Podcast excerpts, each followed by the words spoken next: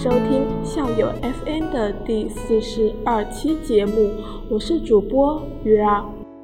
喜欢收听我们节目的听众朋友们，可以在电台上方订阅关注我们，这样就可以每天第一时间听到我们的最新分享。今天鱼儿要跟大家分享的主题就是，抱怨是最消耗能量的举动。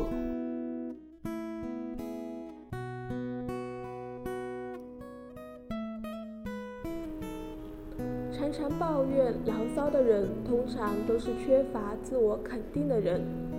向别人诉说你不喜欢自己的地方，这只能继续使自己对自己不满，因为别人对此是无能为力的，最多只能一概的加以否认。可你又不会相信他们的话，向别人抱怨无济于事。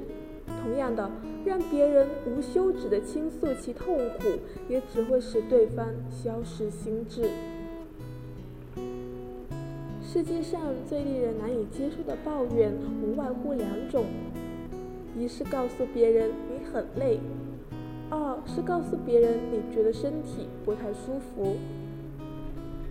如果你觉得累，你可以选择其他的方式来解除疲劳。但像一个普通人，暂时先不说是不是自己心爱的人，向他们抱怨，则无异于给他人增加负担，而且这样也不会使你感到好受那么一些些。同样的逻辑也适用于身体不舒服的抱怨。抱怨自己是一种无意的行为。这样做会妨碍你真正的生活，促使你产生自我怜悯，并阻碍你努力给他人以爱，并接受他人之爱。此外，这种行为还使你难于改进你与他人的感情关系，不利于你扩大社会交往。尽管抱怨的行为会使你得到别人的注意，但这种注意会给你的幸福罩上一层阴影。如果要不加以抱怨的接受自己，那就必须懂得，自爱和抱怨两种行为是互相排斥的。抱怨是最消耗正能量的无意举动。如果你真爱自己，就毫无理由向那些无力帮助你的人发出抱怨。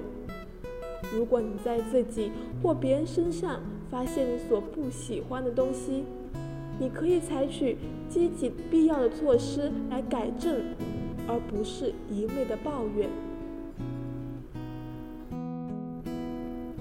现在鱼儿啊，再给大家分享一个方法。下回当你参加七八人以上的社交晚会时，可以试试下面的这个做法哦。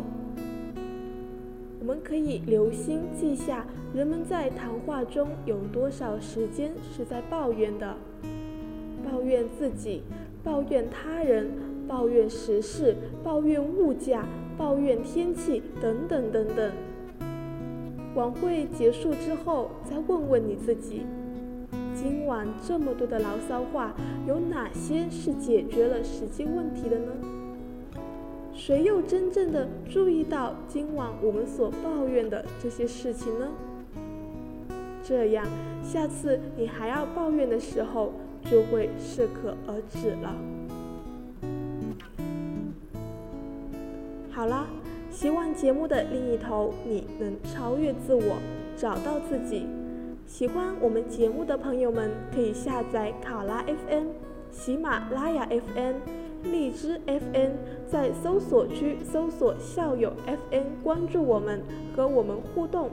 我们下期节目再见，拜拜。